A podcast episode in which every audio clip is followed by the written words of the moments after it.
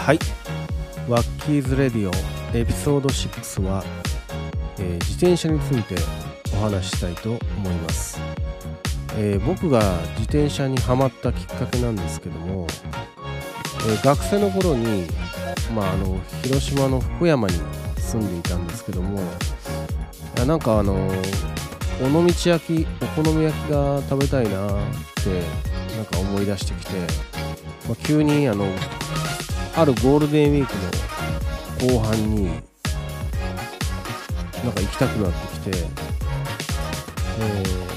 まずそのお好み焼きパンダというところに、まあ、学生の頃まあ通っていたんですけども、まあ、そこで、まあ、広島焼きと言われる、まあ、あの焼きそばが入ったお好み焼きですね。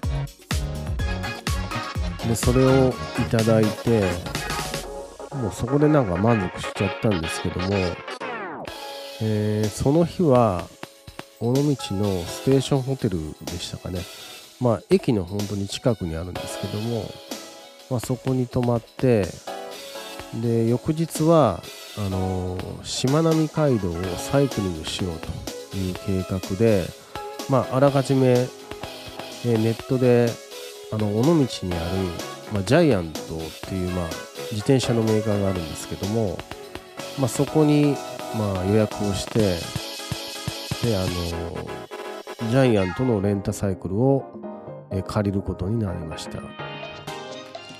えー翌朝ですね、えージャイアントの、えショップに行って、えーエスケープっていう、え自転車ですね。あのーまあロードバイクもあったんですけどもまあ初心者だったんで、えーあのハンドルが、えーバーになってる、えー自転車ですね、えそれを借りました。でもね結構ボディはアルミであフレームはアルミでタイヤはねすごく細くて23ミリか24ミリかな。結構細かったと思います。でそこでですねしまなみ海道をまあちょっとなんですけどもまずフェリーで向島に渡りましてでそこから、えー自転車こいで、えーそうですね。結構ね平地は楽なんですけどもで島と島の間は、まあ、橋がありますんで結構橋ってこう高いところにかかってるんですね。そこまでこう自転車でこう登っていかないといけないっていうのが結構あの辛かったですね。でまああの因島ってあるんですけども、まあ、因島大橋って、まあ、大きなえ橋がかかっててで一応こう因島大橋を渡って、えー因島にたどり着きました。でちょっとあのーおしゃれなお家があったのでちょっとよそ見をしたらその瞬間ですね、えー道路の路側帯のブロックに当たりましてけちゃいました。すごく痛かったです。でそこであの肘をすりむいてしまってでこけた後にパッと起き上がるとえーまああのレストランがあってえーなんだレストランだっていうことでまあいいタイミングでまああの食事をすることになりました。まあそこの水道を借りて左肘を怪我したんですけども、え水道で洗って消毒をしてであのーランチをいただきました。まあそこはあのーすごくなんかこう自然の、まあ、野菜とかあってとっても美味しかったですね。なんか隣にも、えなんか陶器とか雑貨とか、まあ、洋服とか、置いてましたね。で、まあ、ランチを終えてでまあしばらく、え、走ってあの因島の水軍城という、まあ、お城があるんですけども、えー、そこへちょっと登ってでちょっと休憩をして、えー、結構あの、まあ、しまなみ海道って距離があるんですけどももう2つ目の島でちょっと疲れちゃったんで、えー、まあ引き返すということになりました。で、まあ、僕がその自転車にはまるきっかけとなったのがそのしまなみ海道の、まあ、サイクリングでやはり橋を渡るときすごく天気が良くてヤッホーってなってしまったんですね。それでハマってしまってロードバイクを、ま購入しようということになりました。でそのロードバイクはビアンキという、まあ、イタリアの、えー、ブランドで、まあ、自転車メーカーでは、まあ、最も古い最古のメーカーと言われてます。でビアンキのルポという、えー、モデルで、えー、ルポは、えー、そうですね。あのシクロクロスっていう、え、カテゴリーの、え、自転車で、あの、まあ、ドロドロのレースっていうんですかね、ドロドロになってこう走るような、本当に舗装されたところじゃなくて、えー、まあ、荒地を走って競技するような、まあ、そういうシクロクロスというレース用の、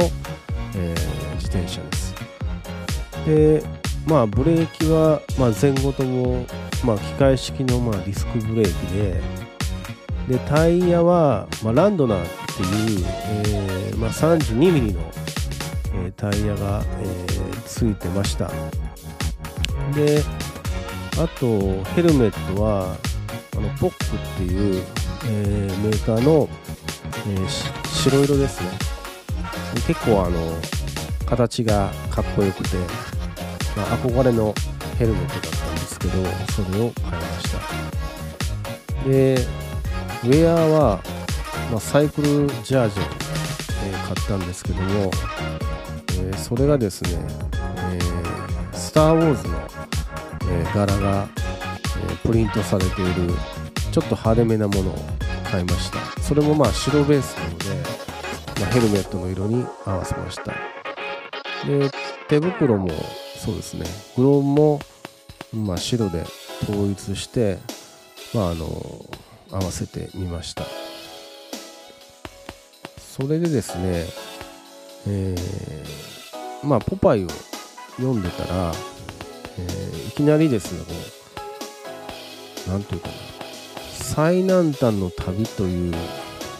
のが載ってましたんで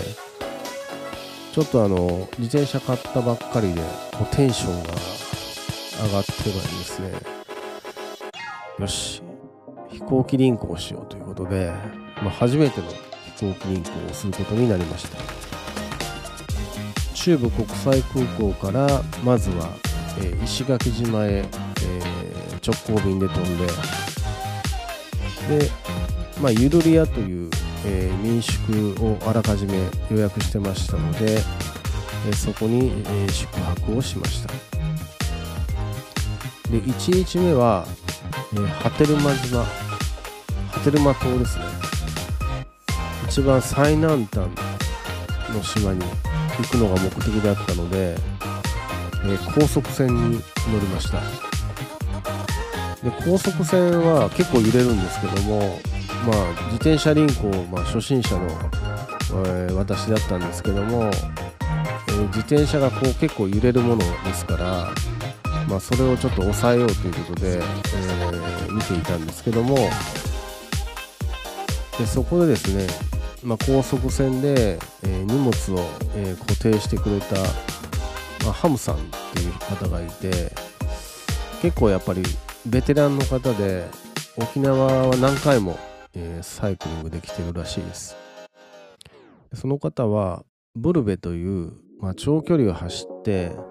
えー、コンビニの、ま、レシートが、えー、証明ということで、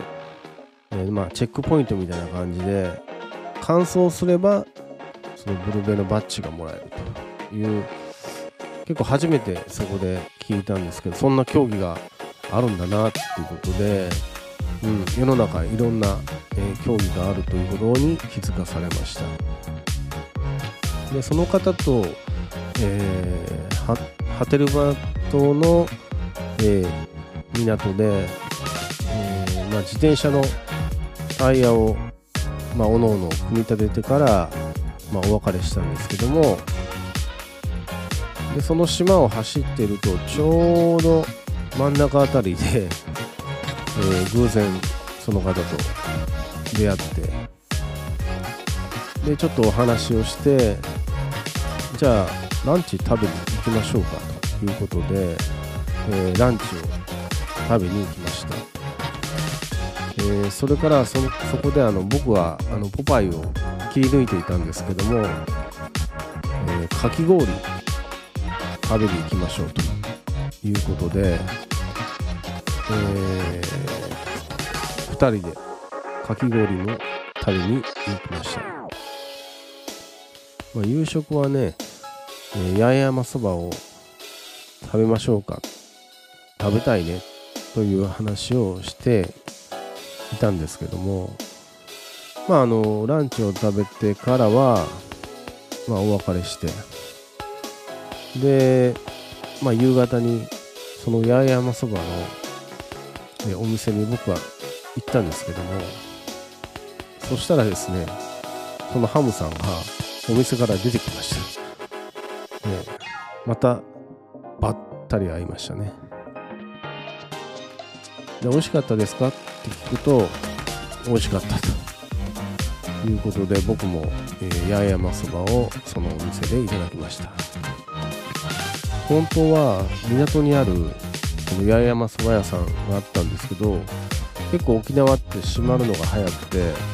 4時ぐらいでもう閉まっていましたね。そんな感じで、えー、まあ1日目が終わりまして。で2日目は僕はあの旧車に乗ってで三味線あ三振であの歌を歌ってもらうっていうのが結構家でして。でそれがですね、まあ、2日目の、えー、旅で、えー、実現しました。すごくこれは良かったです、えー、それで、まあ、あの初めての飛行機輪行というのが、まあ、終わったんですけども、まあ、最近は、まあ、サイクリングなんですけどもえー、三義鉄道の、まあ、サイクルトレインに乗って、まあ、西藤原駅から、えー、帰ってくるコース。それから、まあ、霞ヶ浦の方の、まあ、海に行って、えー、帰ってくるコースがあります。でそれからですね、えー、サイクルイベントが、えー、青川峡キャンプ場でありましてそのイベントの名前が、まあ、バイクキャンプっていうんですけども、まあ、駅から、えー、自転車で、えー、走ってで会場まで行きました、まあ、ソロキャンプにも興味があるんですけども結構ソロキャンプってまあテントとかシュラフとか、まあ、メインのま道具を揃えることが必要なんですけども、まあ、ちょっとハードルが高いので、まあ、最近はまコーヒーライドですね。えー、バーナーと、コーヒーと持ってで河原で自分でコーヒーを、えー、いって、えー、ミルで引いてでドリップして飲むという贅沢なそういうコーヒーライドというのが気軽かもしれません。で、もう一つその自転車イベントがこれからあるようなんですけども、近鉄電車の、えー、イベントで、えー、観光列車の集いというのがあるんですけども、それのまあサイクルトレインで、ケッタって、まあ、あのこの辺では自転車のことをケッタって通称で呼ぶんですけども、それの、まあ、運転開始があるということで、まあ、その前にまあ試乗会をするということで、まあ、名古屋から賢島まで、えーまあ、途中の駅も四日市とかあるんですけども、まあ、自転車そのままでこう乗り込めると。いうイベントがま3月の4日5日、えー、2日間にわたってあるようです。これはまだねホームページで、ま、詳細を発表するとなってましたのでちょっとチェックしたいなと思っております、えー、以上で僕の、えー、自転車についてのお話でした。今回のエピソードはいかがだったでしょうか。また次のエピソードでお会いしましょう。では。